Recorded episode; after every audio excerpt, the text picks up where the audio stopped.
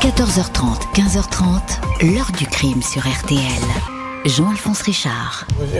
C'était choquant, vous savez, car cela n'arrive pas dans un endroit comme Westfield. Nous n'avons jamais cela ici, des crimes aussi violents. Il a tué les personnes qu'il était censé aimer le plus, ce qui n'a aucun sens. John List était un homme égoïste. Bonjour. Il y a 12 ans, disparaissait Xavier Dupont de Ligonnès, soupçonné d'avoir abattu et enseveli toute sa famille, son épouse, ses quatre enfants sous la terrasse de leur maison. Ce n'est toutefois pas de lui dont je vais vous parler aujourd'hui, mais de l'homme qui l'a peut-être inspiré pour perpétrer ce crime hors norme et imaginer sa cavale. L'Américain John List, Dupont de Ligonnès, a longtemps séjourné aux États-Unis. A-t-il été captivé par cette histoire où un homme, du jour au lendemain, s'évapore Étonnant destin que celui de ce John List qui, au début des années 70, fait courir le FBI. List, un comptable anonyme et recherché pour avoir décimé tous ceux qui l'aimaient. Sa mère, son épouse, ses enfants. Il a disparu totalement évanoui dans le paysage, un fantôme.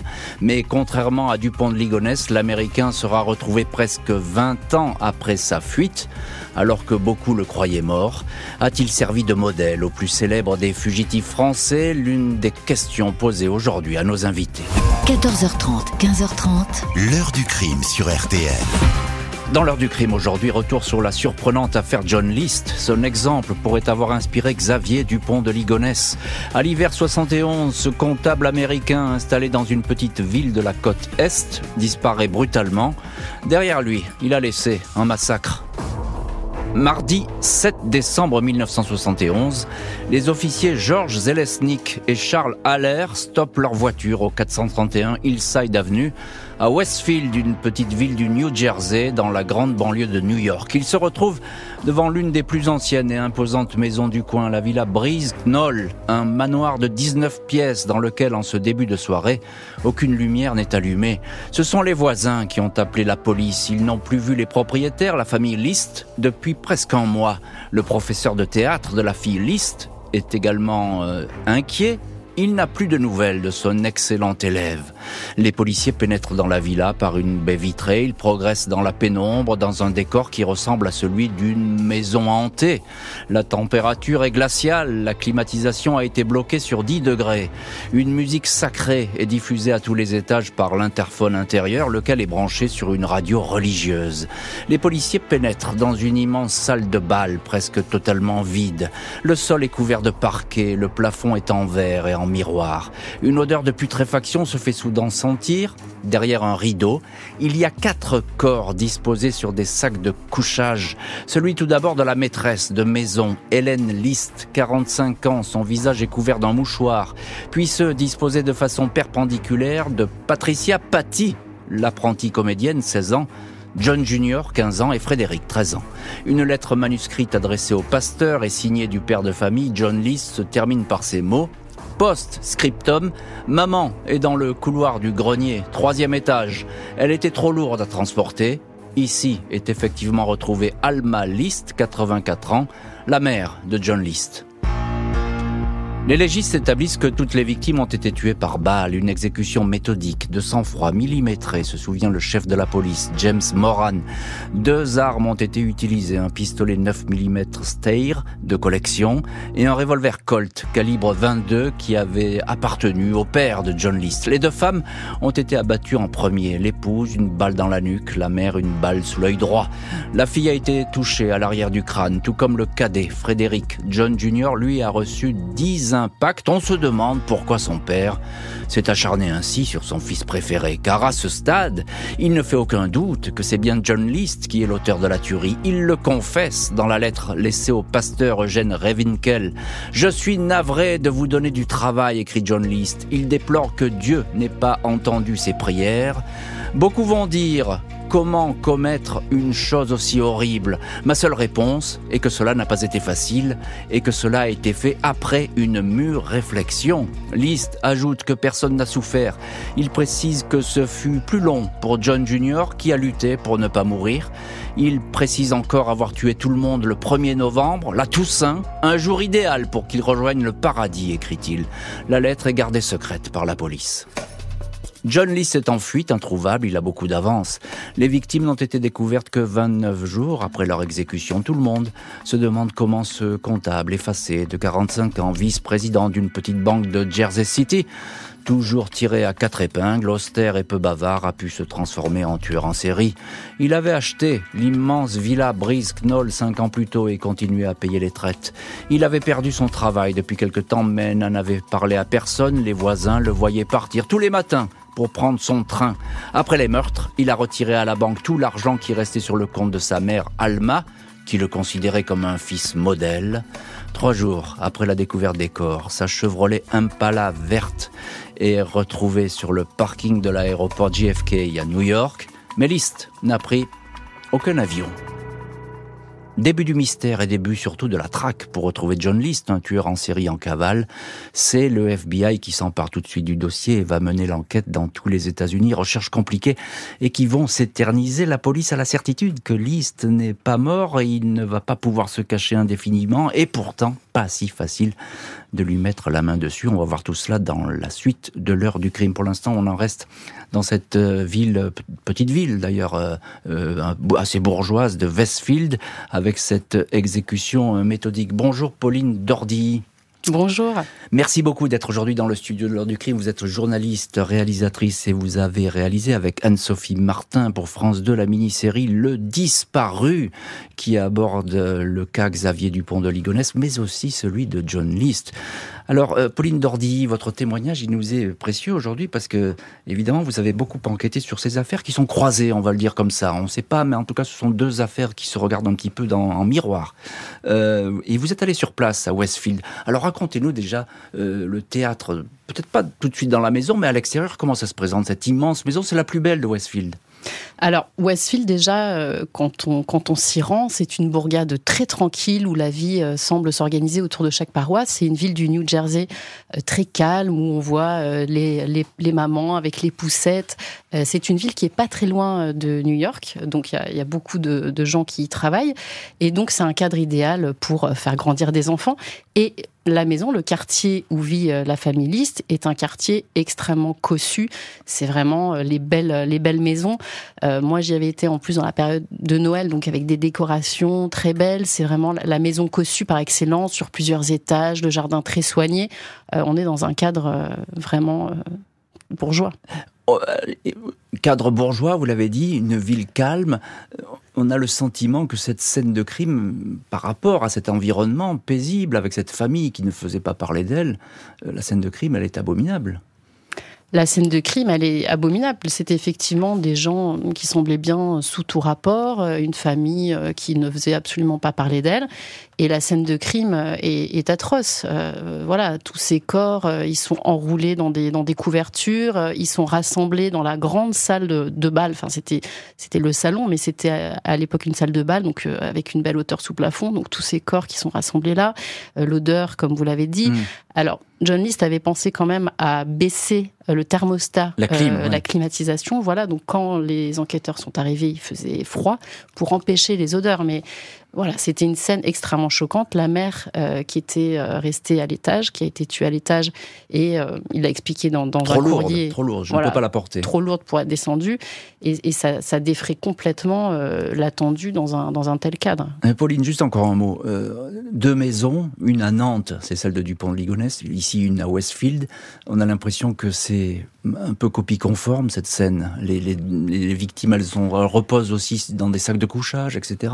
Alors les victimes me repose dans des sacs de couchage, à la différence que euh, Xavier Dupont de Ligonnès, euh, pour les corps des membres de sa famille, ils sont enterrés sous la terrasse. Euh, voilà. Ce qui est surtout extrêmement troublant dans les deux maisons, c'est qu'il y a tout un ensemble de choses qui ont été faites afin qu'on découvre les corps le plus tard possible. Donc, on parlait de la climatisation, mais Xavier Dupont de Ligonnès lui aussi enlèvera les photos, fera tout un tas de, On va y revenir. Ils, ont pris de l'avance tous les deux. C'est ce que vous nous dites. Hein. Les, deux criminels, que ce soit euh, List d'abord et puis euh, euh, Dupont-Ligonnès ensuite, ils ont pris de l'avance tous les deux. bonjour, Joyce Sharkey. Hello, Mr. Richard? Merci beaucoup d'avoir accepté vous aussi l'invitation de l'heure du crime. Vous êtes journaliste, vous avez suivi l'affaire pour le Wall Street Journal et vous êtes l'auteur du livre Death Sentence, The Inside Story of the John List Murders. La peine de, je traduis, hein, la peine de mort, l'histoire des meurtres de John List qui avait été publié chez Open Road euh, Media. Euh, on en parlait avec Pauline Dordy. Cette scène de crime, on a le sentiment qu'elle a vraiment été euh, pensée dans le moindre détail, euh, Joe Sharkey. La scène de crime était horrible. Tout était mis en scène. Les corps étaient exposés dans la salle de bal. Le corps de sa mère était à l'étage dans son appartement. Les lumières étaient allumées. Il ne pensait pas que les corps seraient retrouvés autant de temps après. Alors les lumières ont fini par lâcher. La radio tournait en boucle sur la station de musique classique de New York. C'était une scène très dérangeante. Un, mot, Joe Sharkey, qui est John List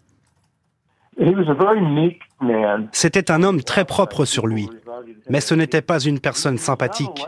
Les gens ne l'appréciaient pas spécialement. C'était un conservateur de droite dans une ville qui ne l'était pas du tout. Il avait aussi de gros problèmes d'argent. Il avait perdu son emploi à de nombreuses reprises, avait déménagé sa famille à Westfield, New Jersey, pour un nouvel emploi.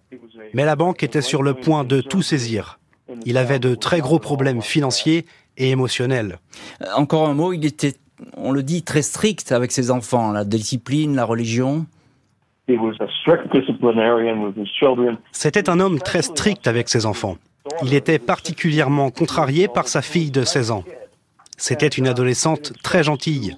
Elle voulait devenir comédienne, mais elle traînait dans un monde trop laïque, selon lui. N'oubliez pas qu'on est en 1971. C'est une période compliquée aux États-Unis. Les jeunes se rebellaient contre la guerre du Vietnam. Et John List était persuadé que sa fille faisait partie de ces jeunes. Il trouvait qu'elle représentait tout ce qui n'allait pas aux États-Unis à ce moment-là. Il pensait qu'elle était trop libre. Hmm. Évidemment, tout ça était exagéré dans sa tête, mais c'est ce qu'il pensait. Pauline Dordy, juste un mot là-dessus. Euh, il est très religieux, euh, il, a, il a des problèmes d'emploi, etc. Là aussi, on recoupe avec Dupont de Ligonnès. On a les psychologies qui sont cousines. Alors oui, c'est John List, c'est un homme qui a été comptable. Il a même eu des postes à responsabilité de directeur des services comptables d'une entreprise, vice-président d'une banque, et puis euh, il va perdre son emploi. Il ne retrouvera jamais un poste équivalent, donc il va devenir vendeur euh, en assurance. Et c'est un homme qui fera même sur la fin semblant de se rendre au travail, qui n'ira plus au travail. Et de Xavier Dupont-Ligonnès aura effectivement les mêmes difficultés financières.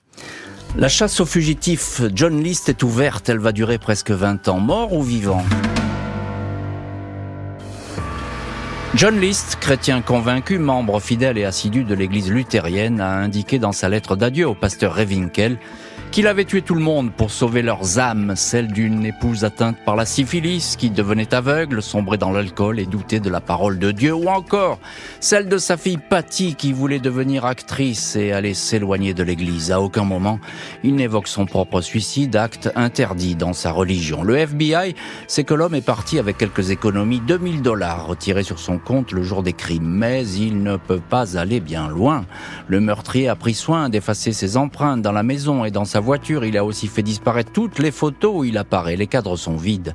40 ans plus tard, Xavier Dupont de Ligonnès fera de même. Le FBI doit se contenter de son dossier militaire qui comprend une vieille photo d'identité et d'un permis de port d'armes où figure une empreinte digitale. Aucune trace du fugitif. Au fil des années, la police va toutefois établir qu'il a quitté le New Jersey en train pour le Michigan, puis le Colorado, mais ici la piste se perd. Février 1987, une habitante de Denver, à plus de 1600 km de Westfield, sursaute en lisant un magazine acheté à la supérette du coin.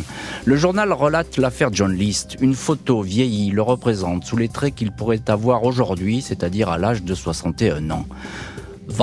Flannery reconnaît immédiatement son voisin, Robert P. Clark, un employé d'une usine d'emballage, un bigot qui fréquente avec son épouse Delores l'église luthérienne. Vanda connaît bien Delores et lui montre l'article. Elle raconte que l'épouse est devenue pâle. Elle s'est écriée Oh mon Dieu, oh mon Dieu, puis s'est reprise en affirmant Oh non, ça ne peut pas être lui. Vanda Flannery n'a pas insisté, puis elle a oublié l'histoire. Pendant deux ans, jusqu'au 21 mai 1989. Ce soir-là, la chaîne Fox diffuse l'émission America's Most Wanted, les fugitifs les plus recherchés d'Amérique. Le cas John List est programmé, un buste de cire est sur le plateau. C'est le visage du fugitif à 63 ans. 200 signalements immédiats parviennent à la police, dont celui de Vanda Flannery. Elle donne la nouvelle adresse de Robert Clark. Il a déménagé avec sa femme à Richmond, en Virginie, il y a un an.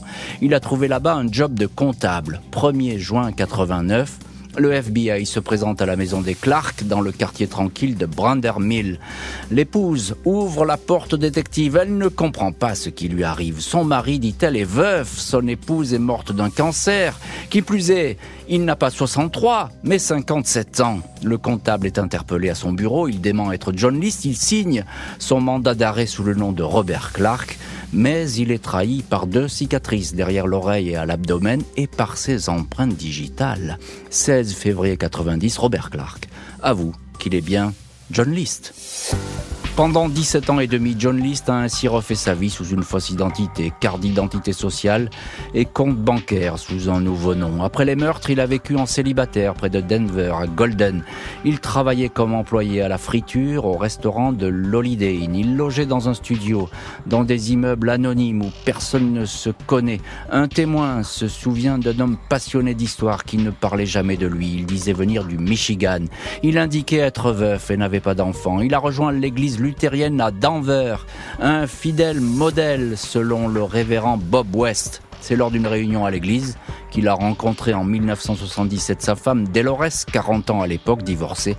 Il a occupé des boulots divers avant de partir en Virginie. Il avait perdu son emploi de comptable et son couple traversait une mauvaise passe financière. Dolores s'en inquiétait. Et elle avait peut-être raison, Delores, d'être inquiète, car quand John List a tué toute sa famille, il était également à sec sur le plan financier. Il est donc arrêté après 18 ans de cavale, et voilà donc une information qui va, euh, si je puis dire, donner de l'eau au moulin à tous ceux qui pensent que Xavier Dupont de Ligonnès est vivant, puisque effectivement John List a réussi pendant 20 ans comme cela euh, à, disparaître. Pauline Dordilly, euh, comment expliquer cette, j'ai envie de dire presque cette disparition si facile? Alors vous allez me dire, les États-Unis c'est très grand, on, on peut partir comme ça. Mais ça suffit pas, il a, tout bien préparé, John List. Alors c'est vrai que les États-Unis, c'est 330 millions euh, d'habitants, c'est un pays qui est très vaste, il y a différents États, donc des législations différentes aussi, c'est peut-être euh, peut-être plus simple pour disparaître. Néanmoins, il y a toujours cette idée qu'il faut beaucoup d'argent pour disparaître. C'est notamment euh, ce qu'on m'avait dit moi pour Xavier Dupont de Ligonnès. Voilà, cette idée qu'il faut avoir beaucoup de, moyens. Or, John List avait 2000 dollars en poche. il a fait beaucoup de petits boulots, il a réussi à se fondre un peu dans la il s'est inventé une nouvelle identité. Il s'est même inventé, comme on dit euh, pour les agents secrets, une légende, c'est-à-dire un faux passé. Il expliquait qu'il était veuf, euh, qu'il n'avait pas eu d'enfant, que sa femme était alcoolique, et donc euh, voilà, il repartait de zéro et il suscitait par ce faux passé l'empathie aussi des, des gens. Et voilà, pour, pour Xavier Dupont de Ligonnès, on perd sa trace euh, le 15 avril à, à sur argence On ne sait pas ensuite ce qu'il a pu se passer, mais en tout cas, c'est vrai qu'en parallèle, euh, même si euh, l'époque, etc., le pays est différent, on peut imaginer qu'il ait pu partir en cavale, comme on peut imaginer aussi qu'il s'est éventuellement suicidé. Oui, et ensuite, c'est comme John List croyait à son histoire, à sa nouvelle histoire. Vous dites qu'il s'est bâti une nouvelle identité. Hein, Exactement. mais, c'est ce que pensent d'ailleurs les plus proches amis qu'on avait rencontrés avec ma co-réalisatrice Anne-Sophie Martin. Euh, les proches amis de Xavier Dupont de Ligonnès pensent qu'il est en cavale. Et moi, j'avais été euh, un peu interpellée par ce que m'avait dit un cafetier euh, qui était à l'angle du boulevard Schumann et qui voyait souvent Xavier Dupont de Ligonnès et qui m'avait dit qu'il avait un côté caméléon une fois une moustache, une fois les cheveux longs, une fois euh, les cheveux rasés. Donc c'est quelqu'un qui a quand même voilà une facilité comme ça à, changer d'apparence. Alors, euh, Josh Sharkey, journaliste pour le Wall Street Journal, et vous connaissez parfaitement cette affaire, et vous êtes en ligne dans l'heure du crime.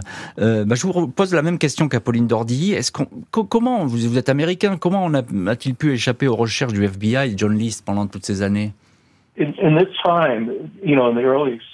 Vous savez, à cette époque, au début des années 70, vous pouviez déménager très facilement. Il n'y avait pas Interpol.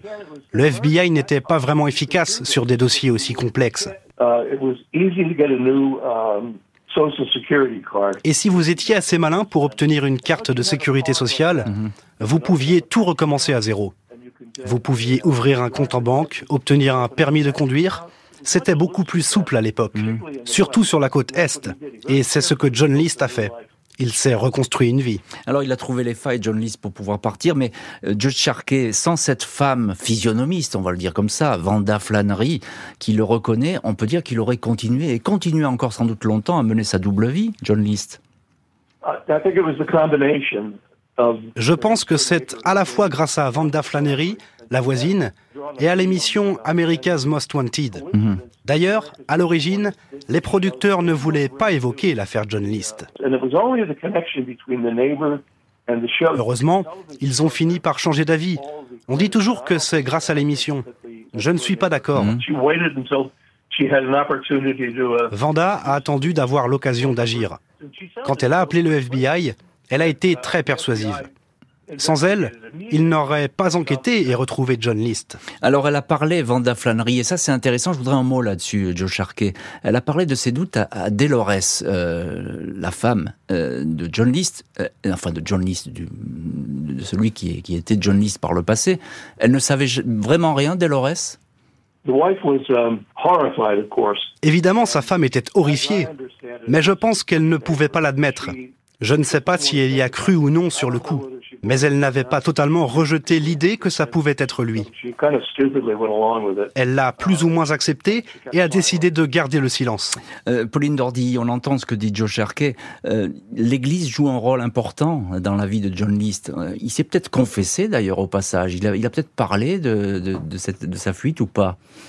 Alors, dans la lettre euh, au pasteur, euh, on a l'impression que mm, ce sont des, éléments inédits qu'il n'en a jamais parlé avant. Hein. voilà. Et puis, je me souviens d'être être allé avec euh, un des enquêteurs au cimetière, en fait, où sont enterrés les membres de sa famille. Et l'enquêteur, les, premiers, les premières semaines d'enquête, venait au cimetière dans l'espoir d'apercevoir John List, dans l'idée qu'il viendrait justement se recueillir, pris de remords, une silhouette au loin. Donc il avait effectué une surveillance et le, père de famille ne s'est jamais montré. Donc les remords, je ne sais pas, en tout cas, ils ne se sont pas manifestés. Le fugitif est sous les verrous, il doit répondre de cinq assassinats.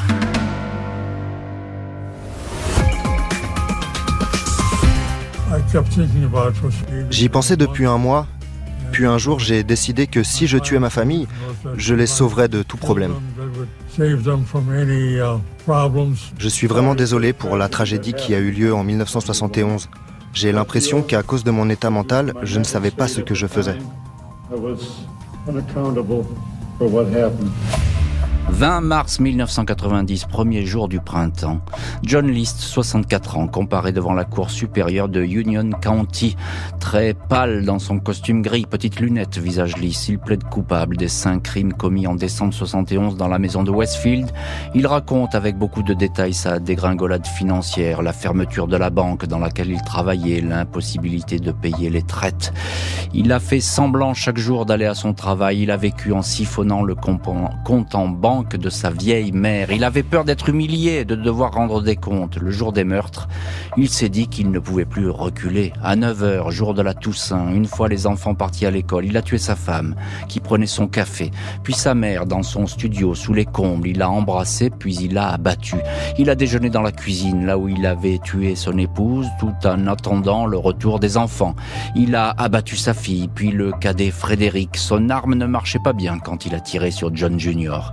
Il a rangé les corps, nettoyé le sang, prévenu les écoles et le laitier que la famille s'absentait.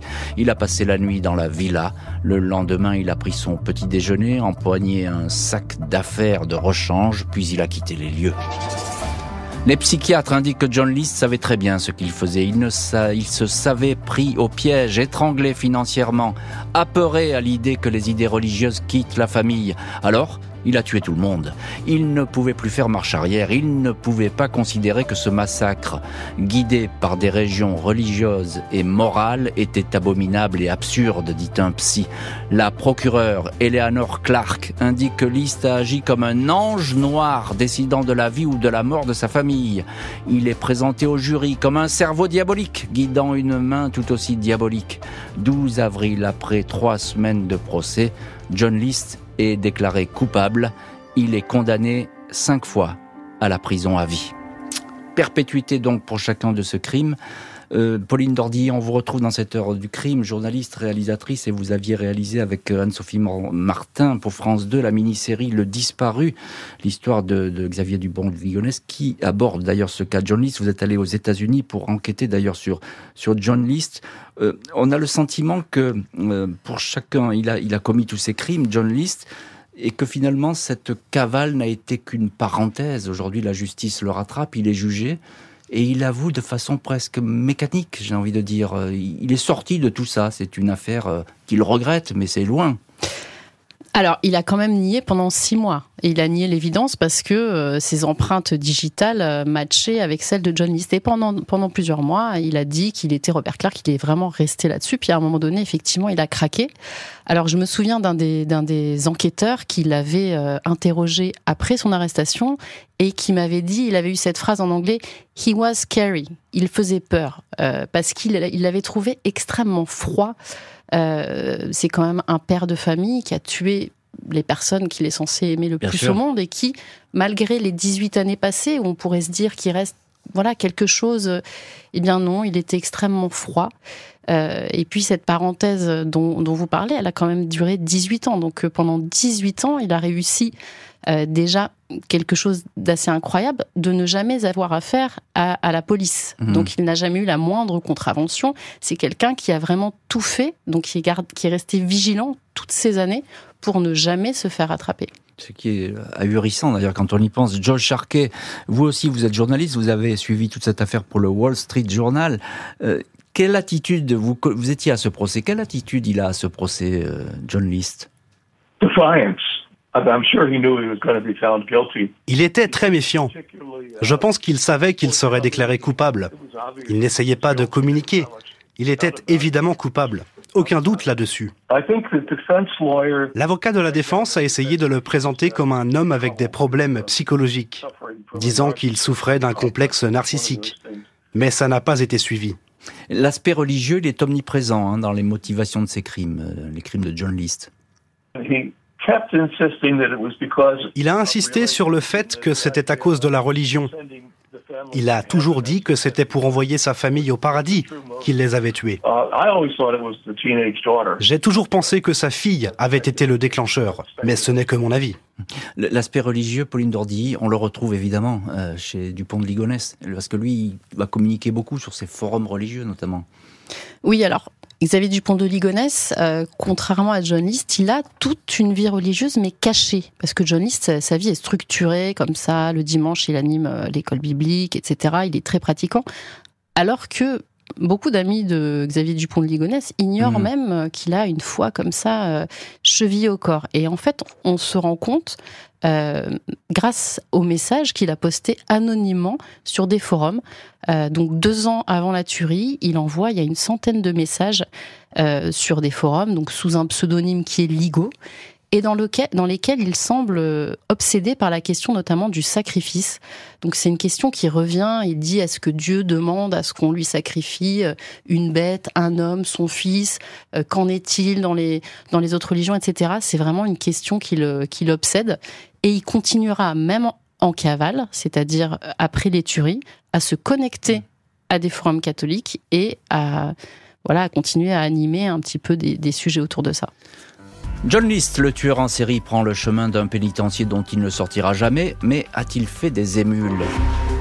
En 89-90, un peu plus de 20 ans avant de tuer son épouse et ses quatre enfants, Xavier Dupont de Ligonnès voyageait aux États-Unis, un long road trip en Amérique avec deux amis au moment où John List était jugé devant la cour criminelle d'Union City. Dupont de Ligonnès aurait-il été fasciné par cette histoire John List dont parlaient les journaux. Rien ne permet de l'affirmer de façon catégorique, mais le fait est que les deux histoires présentent des ressemblances troublantes. Une tuerie dans une maison familiale, des corps rangés les uns à côté des autres, deux maris empreints de religiosité qui pourraient aller jusqu'au mysticisme, deux hommes aux prises avec des difficultés financières, criblés de dettes et sans avenir professionnel. Comme John List, Xavier Dupont de Ligonnès a savamment mûri sa fuite, pensé et organisé avant de commettre l'irréparable. John List va rester introuvable pendant une vingtaine d'années. Dupont de Ligonnès n'a lui jamais été retrouvé à ce jour. Impossible de savoir s'il a pu refaire sa vie à l'image du comptable américain. Les similitudes entre les deux affaires sont à nos yeux très troublantes, concèdent dans le journal 20 minutes Jean-Michel Laurence et Béatrice Fontenot, co-auteurs du livre Sans pitié pour les siens, le mystère Xavier Dupont de Ligonnès. Les deux hommes qui avaient voyagé aux États-Unis avec de Ligonnès, Emmanuel Teneur et Michel Rétif, les deux proches du fugitif, n'ont jamais pu être interrogés sur le modèle John List. Ils sont décédés dans les années suivant la disparition de leur très cher ami Xavier. On retrouve dans cette heure du crime l'une de nos invitées, c'est Pauline Dordy, journaliste, réalisatrice. Vous avez beaucoup enquêté sur cette affaire du pont de Ligonnès et John List, euh, deux dossiers qui sont croisés, on le dit depuis le début de cette heure du crime. Dans les deux cas, euh, Pauline Dordy, les deux hommes, ils prennent de l'avance, et même beaucoup d'avance. Ça, ils ont bien calibré leur truc, c'est-à-dire que pour les rattraper, bah, il va falloir courir longtemps pour les policiers. Oui, c'est-à-dire que c'est vraiment euh, des tueries qui sont pensées. Et dans les deux cas, euh, les, acteurs des deux affaires m'ont dit, euh, il y a une phrase qui est revenue, c'est je n'ai jamais vu un tel degré de préméditation. C'est-à-dire que tout est pensé pour retarder la découverte des corps. Et en fait, c'est pour prendre de l'avance dans la cavale. Donc John List, il a 29 jours d'avance, donc mhm. près d'un mois, ce qui va lui permettre eh bien de, de partir et de commencer à, à, mettre des billes, de créer sa nouvelle identité. Et Xavier Dupont de Ligonnès, il a aussi 15 jours d'avance. Alors, à la différence euh, de, de John List, Xavier Dupont de Ligonnès, la première partie de sa cavale, il fait une sorte de, de tournée d'adieu, de baroud d'honneur, c'est-à-dire qu'il va aller euh, dans des, dans des beaux hôtels, dans des restaurants, il va un peu, entre guillemets, profiter, ça paraît euh, terrible vu l'horreur de la tuerie, pour ensuite disparaître à partir voilà d'un certain moment. voilà, quant aux similitudes, effectivement, elles sont troublantes. Alors, on saura si Xavier Dupont de Ligonnès s'est réellement inspiré de John List. Euh, lorsqu'on le retrouvera, si on, si on le retrouve. on le retrouve. Voilà. Voilà, là, il y a deux théories qui s'affrontent. On va pas rentrer là-dedans parce que. Hein, si on le euh, retrouve, si effectivement, euh, s'il s'explique, s'il est mort, est-ce qu'il a laissé des. Voilà, pour l'instant. C'est une trace. Et même mort, il peut avoir laissé une trace quelque part, à un moment donné. Un testament, une espèce de témoignage. Il y a quelque chose peut-être d'un peu différent entre John List et Dupont de Ligonnès, c'est que j'ai l'impression que pour Dupont de Ligonnès, il y avait peut-être des complices qui l'ont accompagné. J'ai cité deux noms, mais qui sont revenus dans l'enquête, les deux amis proches. Euh, Lorsqu'il quitte euh, le Var, euh, il s'en va comme ça à pied, mais on peut supposer qu'il est monté dans une voiture quelque part pour partir. Alors il n'y a pas d'élément, en tout cas probant, qui ait pu incriminer un, complice ou un autre. Après, c'est vrai qu'il a un, un, ami très proche, mais qui est décédé peu de temps, peu de temps après. Donc voilà, mais en tout cas, il n'y a pas d'éléments euh, probants qui, ont pu montrer qu'il avait bénéficié euh, de l'aide active euh, d'un proche. Et pas d'éléments probables, probants, pardon, non plus dans l'affaire John List, parce qu'on a l'impression qu'il est parti tout seul. Josh Harkey, journaliste au, Wall Street Journal, qu'est-ce qu'il a fait pendant ces 18 années de cavale et d'anonymat, John List il s'est inventé un nouveau passé. Il a dit qu'il était veuf que sa femme était morte de façon soudaine. Il a commencé une nouvelle vie comme sous-chef dans un hôtel de la banlieue de Denver. Il est devenu un régulier dans une église similaire à celle qu'il fréquentait à Westfield. Il a rencontré une femme et il l'a épousée. Et il s'est fondu dans sa nouvelle vie. L'Américain va mourir trois ans avant la disparition de son émule français.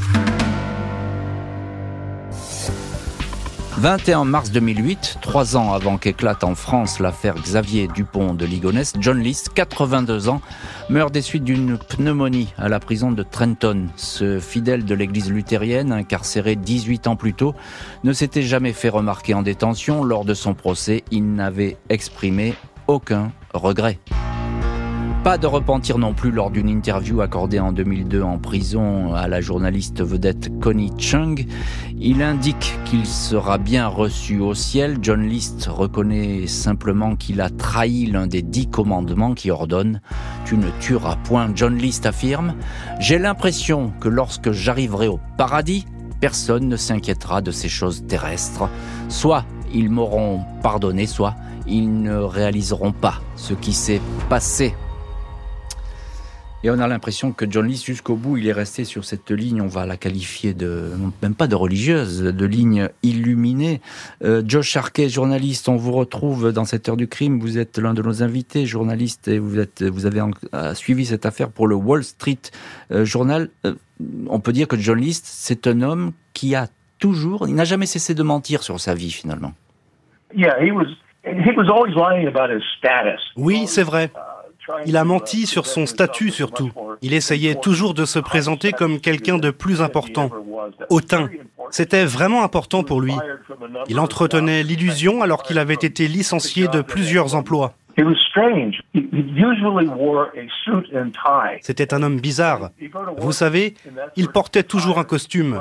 Quand il disait qu'il allait travailler, c'était normal. Mais il tondait même sa pelouse en costume cravate. Tous ses voisins le trouvaient étrange. Euh, Pauline Dordy, vous êtes également notre invitée aujourd'hui dans, l'heure du crime, journaliste, réalisatrice. Vous connaissez parfaitement ces affaires croisées, John List et Dupont de Ligonnès. Alors John List, il a réussi à rester 18 ans en cavale. Ben, on, peut, se prendre à rêver finalement. Il y a plein de personnes qui disent que Dupont de Ligonnès, il est vivant.